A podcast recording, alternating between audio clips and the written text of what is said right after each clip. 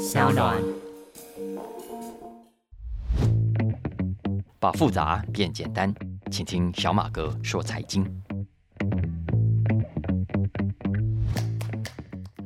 大家好，我是沈云聪，欢迎收听小马哥说财经。今天是二月二十八号，礼拜二。你看，别人都停更，结果我还要继续来上班。我们制作人说我过年休太多了，我必须来赎罪才行啊！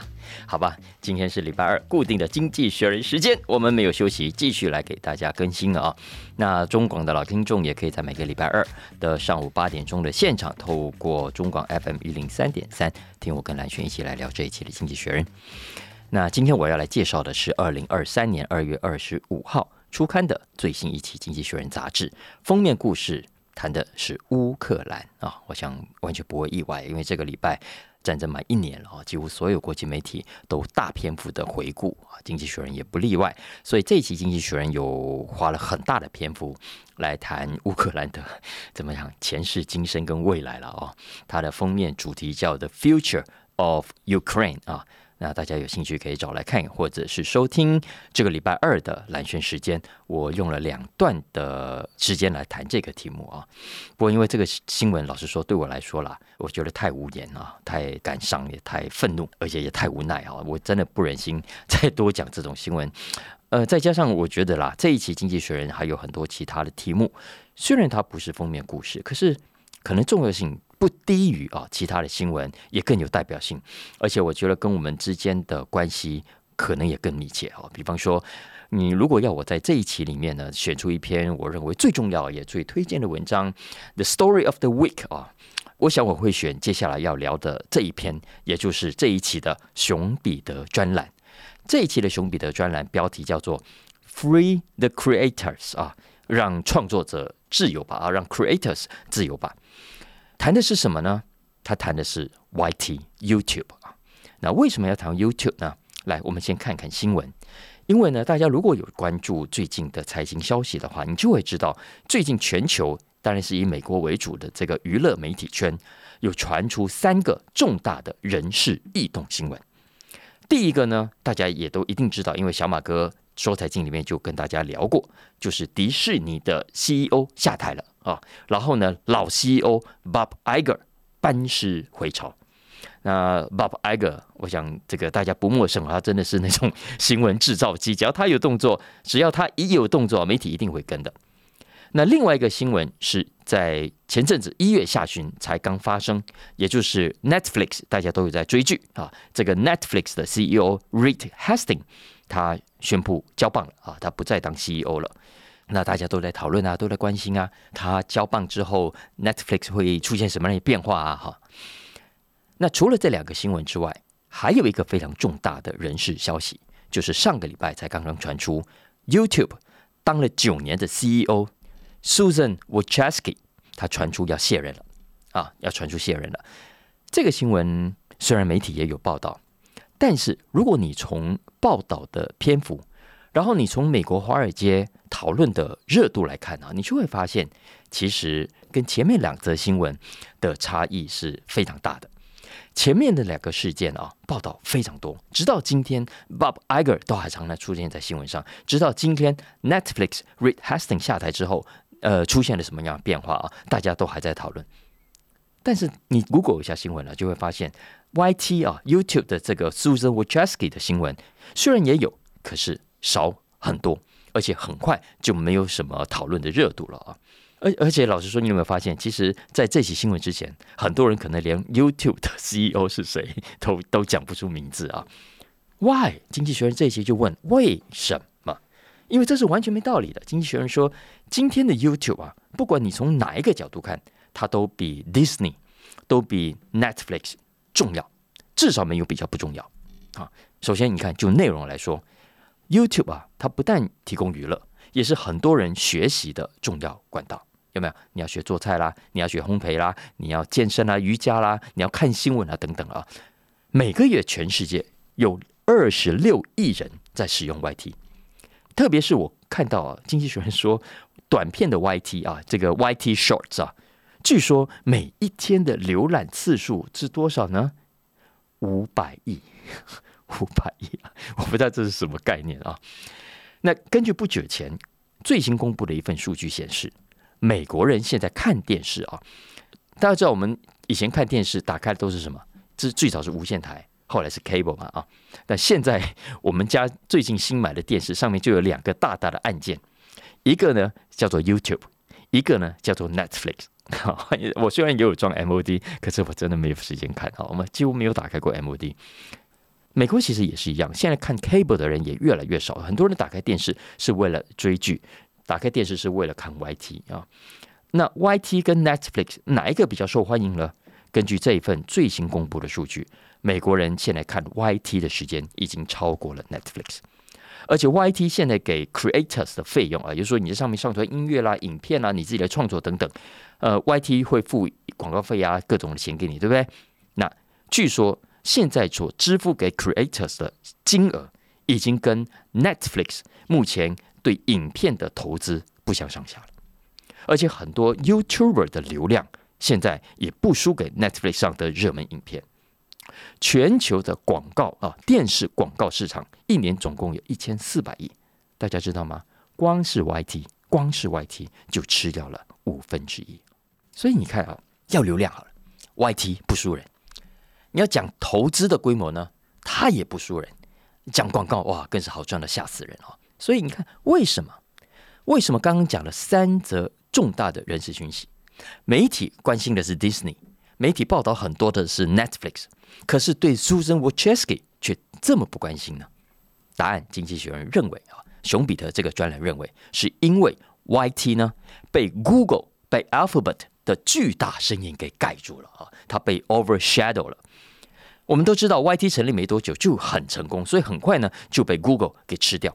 所以现在对华尔街的分析师来说，呃，YT 好吗？你很很棒啊，很成功，也很重要，没错，我们都大家都知道。可是呢，它不过就是 Alphabet 底下一个很赚钱的单位而已。YT 的 CEO 充其量啊，就是 Alphabet 的 CEO 啊，Pinchai 的其中一位部署罢了。然后你看看 Google、Alphabet 这阵子麻烦这么多啊，媒体跟华尔街他在报道 Alphabet 的时候，你看其他的事情啊啊，什么 Chat GPT 啦，什么 AI 的发展等等啊。这些事情都已经忙不过来了，所以当然就轮不到去关注 Alphabet 底下 YT 的重大人事异动了。所以啊，熊彼得专栏他就认为这太可惜了。他认为今天的 YT 已经不再是当年的 YT，现在的 YT 已经长大了，已经长大了。所以 Alphabet 应该是时候把 YT spin off 出来自立门户了。熊彼得点出他这样主张的理由啊，其实理由很多的啊。首先，第一个，他说 Alphabet 现在规模太大了，如果让 YT 独立出来，其实是有助于 Alphabet 跟 YT 都各自去专注于自己的商业模式啊，或者说呃去解决各自所面临的经营上的问题。而且分割之后呢，Google Alphabet 也会多一个帮手啊，呃，如虎添翼啊。你看，比方说 AI，将来其实会被颠覆的，绝对不是只有文字嘛。也不是只有搜寻引擎嘛，还有影像啊，大家不觉得吗？也一定会被这种生成式的 AI 给颠覆了。所以分家之后啊，让 YouTube、让 YT 他们去投入影像上人工智慧的发展，而 Google、而 Alphabet 可以专注于影像之外其他领域的生成式的 AI 的发展。这样分工不是很好吗？啊，当然更棒的是，他说 Alphabet 将来会被骂独霸的压力会减轻嘛？你看他现在动不动就被很多人指控啊！你看数位广告独占啊，有没有？Digital advertising monopoly 少了 YT 啊，Google Alphabet 的广告占比可以明显的降低啊，所以这个然后呢，独立之后的 YT，大家可以想象一下，哎，股票会不会很抢手？市值一定会高的吓死人的哈。那根据经济学人的估计了啊，如果我们用 YT 的广告收入来预估，另外呢再加上 Premium 的订户收入，外加电视权利金啦等等，总的算下来啊，熊彼得专栏预估 YT 的市值大约会落在三千亿美金以上，也就是什么意思呢？也就是整整 Netflix 的两。所以啊，这是熊彼得专栏所提出的建议啊。当然啦，如果好处这么明显，你觉得 Alphabet 会不知道吗？我认为他当然知道了哦，所以他如果知道，然后也真的想要这么做，没有别的阻碍的话，搞不好早就 spin off 了。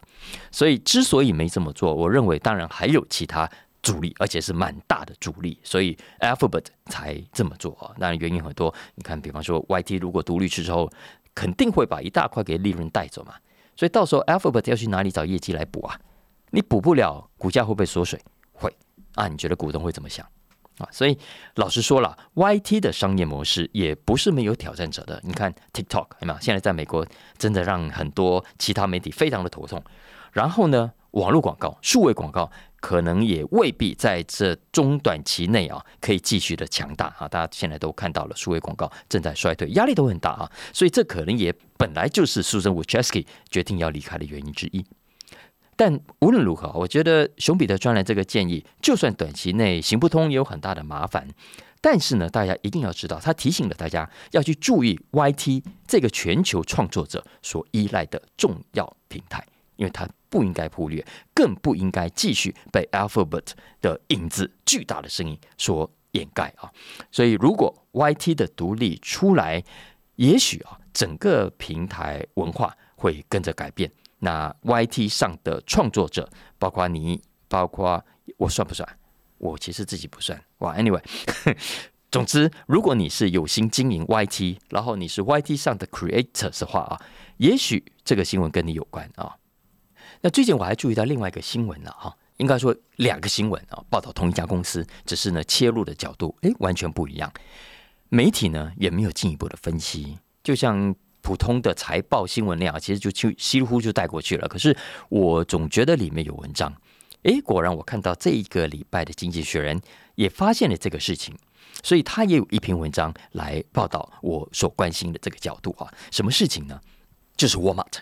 哈，沃尔玛可能他最近公布了最新的财报啊，那他在美国市场的年度业绩不错哦，成长了百分之八点三，全球哎也厉害，成长了百分之七点三，特别是他的电子商务部门哇蒸蒸日上，过去的这一季成长了百分之十七，这算是交出很漂亮的成绩单哦，超过了原本分析师的预期。通常呢，这会是大好的消息啊，你看整个公司啊，CEO 讲起话来呀，走路啊也会有风。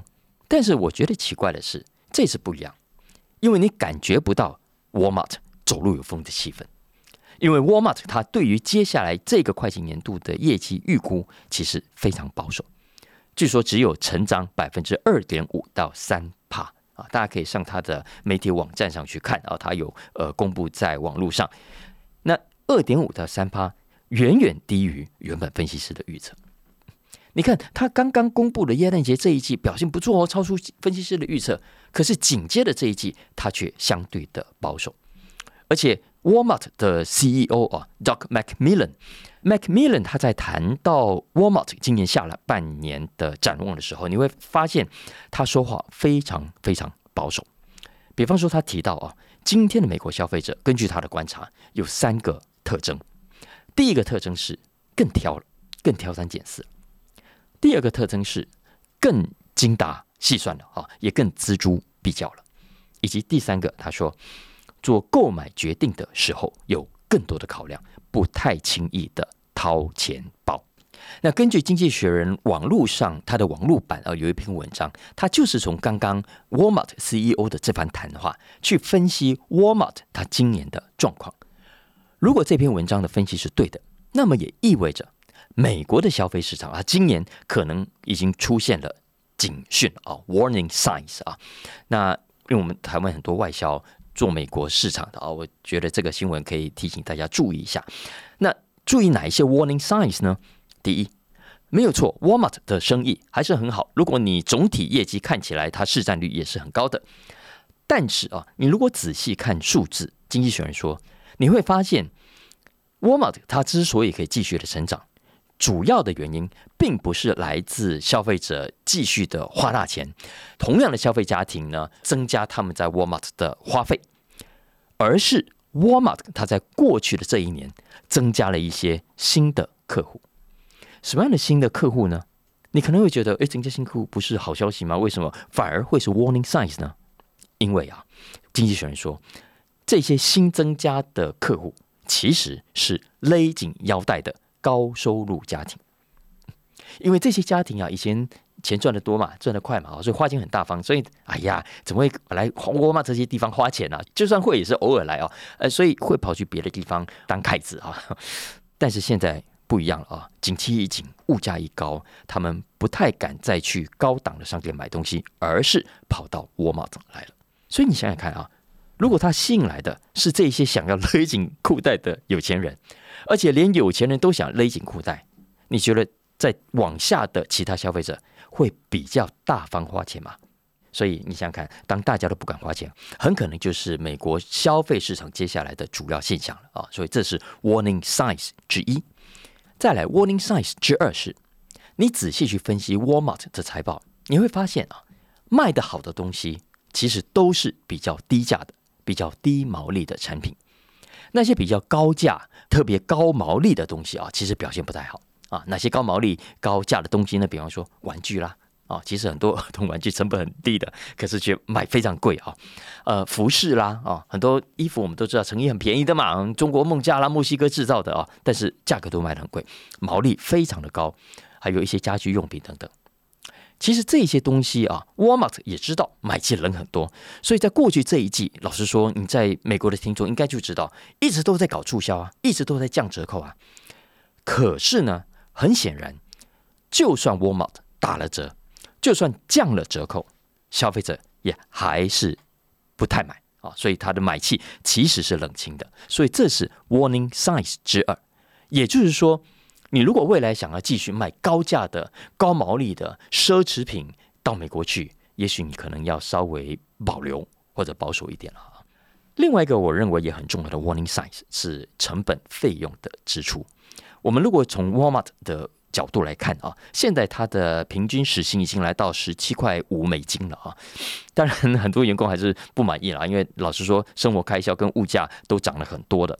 但即便是这样，大家知道吗？现在所增加的时薪啊，已经让 Walmart 一年要增加十亿美金的开销。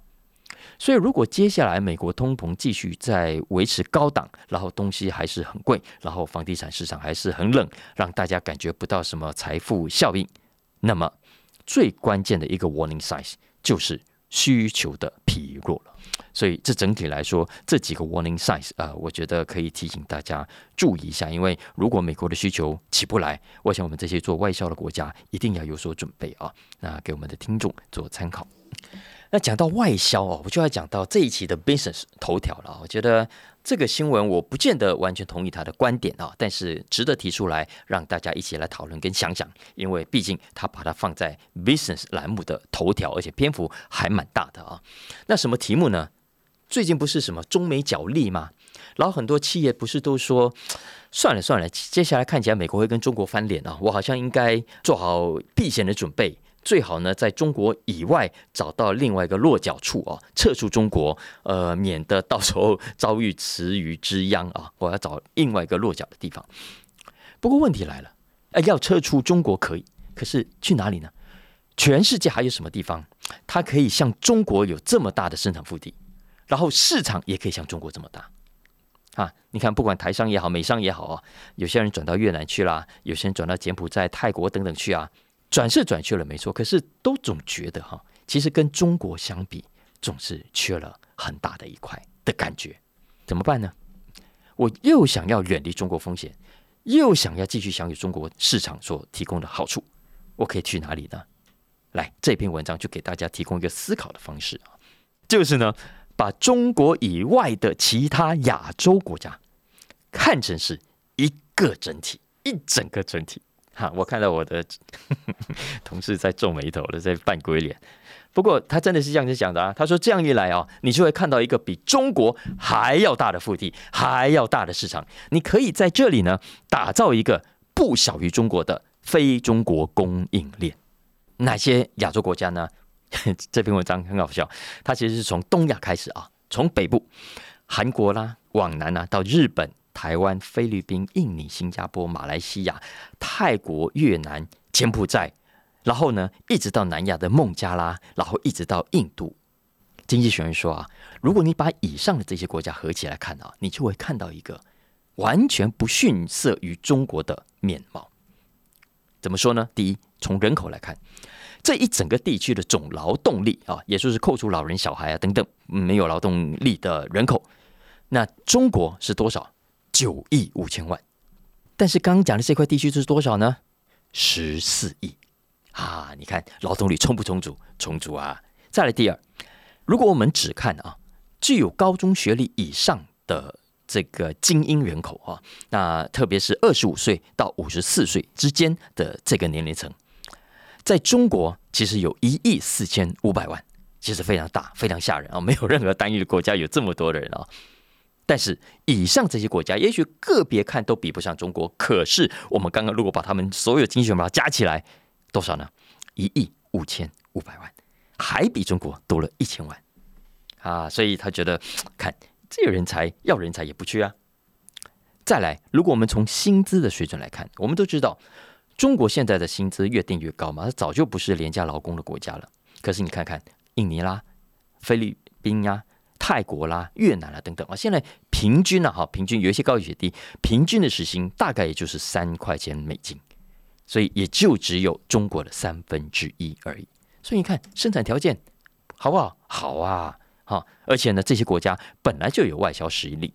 经济学人引述的数字是结算到二零二二年九月，哈，在二零二二年九月之前的那一整年，以上这些国家啊，对美国的外销金额总共是六千三百四十亿美金。而中国对美国的外销在这段时间是多少呢？六千一百四十亿美金啊，还比它少了两百亿美金啊！虽然人家中国是一个国家六千亿啊，刚他刚是把这么多国家加起来六千亿。不过 anyway，经济学人觉得，如果我们可以换个角度来看这一整个区域的话，你就会发现啊，个别看他们都不是中国的对手，可是如果合起来，会是一个还蛮有希望的选择啊。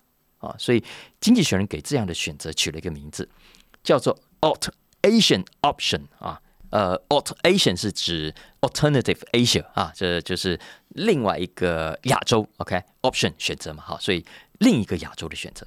不过问题就在这句话了哈，要如果合起来啊，如果合起来，否则个别来看这些国家怎么跟中国比呢？中国是单一国家呀，那其他这些国家，老实说要合起来容易吗？差异有多大？经济学人会不知道吗？当然知道了啊！所以经济学人这一集他也有解释，他说现在这些国家也都知道这一点，所以呢都在想办法整合。所以我们知道有 CPTPP 啦，有这个印太经济架构啦，有 RCEP 等等啊。那如果谈不拢呢，接下来还可以有很多的双边啊，或者是多边协定啊。总之，设法的去弭平这些国家与国家之间，呃，从关税啦到劳动条件啦，呃等等的落差，让它可以更接近单一市场。那如果是这样的话，当然对企业来说就方便的很多。当然最后。经济学人也必须承认，在短期之内，以上的这个所谓 Alt Asian Option 啊，是没有办法取代中国的。这个非中国供应链，短期内是没有办法像中国供应链这么强大的，因为还是会有很多的外商不但没有打算在中美对抗的情况下离开中国，反而在中国继续的加码投资啊。比方说，他文章里面举了一个例子啊，是日本的 Panasonic 啊，Panasonic 原本在中国已经很多年了，那现在遇到这个状况，他当然一方面也想要撤出，可是他另一方面会继续的在中国立足。所以总体来说，虽然中国已经失去了廉价劳工的魅力，这是不争的事实，再加上美国现在要搞死中国也是事实，所以企业现在都得想办法啊，来降低对中国的依赖。所以你可以想象，如果你是欧美企业，每天看着美国出招，你会怎么做？中国的市场你到底要不要？中国的生产基地你到底要不要？美国政府为了搞中国，嗯，接下来会搞到什么地步？其他国家呢？其他国家会不会眼睁睁看着中美对峙搞成这个地步啊？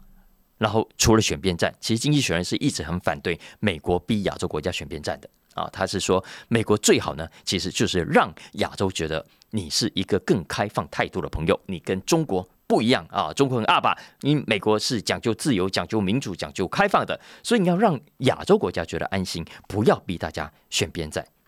可是现在看起来好像很多企业没有太多选择，必须先做好选边站的准备啊，要自求多福。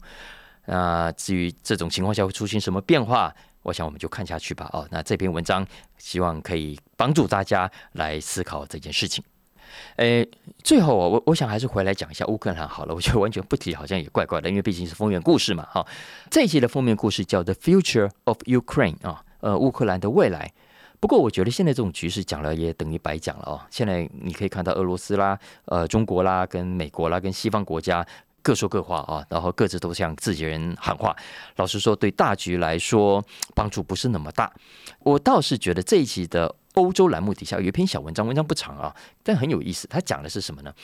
它讲的是乌克兰的军火科技，在这一次战争当中，也许是因祸得福的产业部门。啊，呃，大家可以去找这篇文章来看。那文章的标题叫做《Ukraine's Tech Wars》啊，这个乌克兰的科技大战。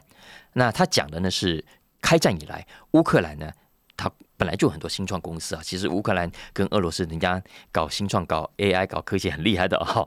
呃，那他发现他们很多新创公司啊，在这一年来慢慢的转型，当然也是被迫转型啊，变成了什么呢？变成了军事。新创公司啊，本来是一般的新创，现在变成了军事新创。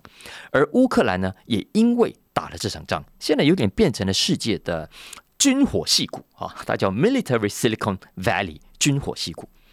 那这篇文章有介绍了几家公司，那都是一些我们平常比较陌生的。不过我觉得，呃，科技业的听众啊，或者大家对这一行有兴趣的，可能会熟悉，也会比较有兴趣。那比方说有一家叫 Delta，这这家比较出名，我之前有看过报道啊。Delta 就是那个 Delta 航空三角洲的那个字啊。呃，这家公司的产品让乌克兰军方怎么样，可以透过手机、透过平板来掌握前线的战况啊。还有一家叫做 Kripva 啊，我我不晓得这个念有没有标准啊，毕竟乌克兰文 K R O P Y V A 啊，Kripva，Kripva 它其实也是一个一个军事用的 mapping 的系统啊，呃，功能很多啊，包括可以遥控炸药啊，可以把俄罗斯的军队啊炸于无形啊，让他们完全没有发现的情况下就就拜拜了啊。那另外还有一些是做无人机的啊，比方说有一家叫 Robonius，还有一家叫 Spyte 啊。S P A I T E H 啊，那据说一年多前呢，做这种无人机的新创只有十几款啊，但现在已经有六十八款了。还有一家叫 Zvok 啊，Z 然后 V O O K Zvok，它是做声音软体的。据说呢，本来是把产品啊用在一般的娱乐业，好像还得过艾美奖。但是他们现在呢，开发的一些软体是要帮助乌克兰的士兵在战场上过滤掉杂音啊，什么牛叫声啦、汽车声啊、卡车声啊等等，然后呢，帮助他们怎么样去辨识出飞弹的声音。那这个是重要性在哪里呢？重要性在于先机啊，可以让军队可事先听到声音之后就做好准备，不会被打到措手不及。然后文章里面还提到一个情报，他说乌克兰不是有一个数位转型部吗？啊，他就说，据说他要打算搞一个平台来整合刚刚讲的这些技术，刚刚讲的这些新创跟乌克兰以外的资金啊，他想要撮合有兴趣的金主。那在这个网络上，在这个平台上，诶，可以彼此认识、彼此了解啊！大家看看要不要去投资了啊？我我是还没有仔细去看，也没仔细预兆，只是刚好读到这个消息，跟大家分享一下。如果有兴趣的话，大家可以试着去追踪看看。好了，这就是今天的二二八假日。小马哥说财经经济学人特别记，希望大家喜欢今天的话题，也帮我按下订阅、评分五星哦，先谢谢大家。然后也帮忙小马哥分享跟推荐给身边的同事啦、朋友啦、同学一起来收听，好吗？那如果有任何相关的需求，也欢迎透过文字栏讯息中的粉砖跟连结来跟我们互动哦。好吧，我们明天见喽，拜拜。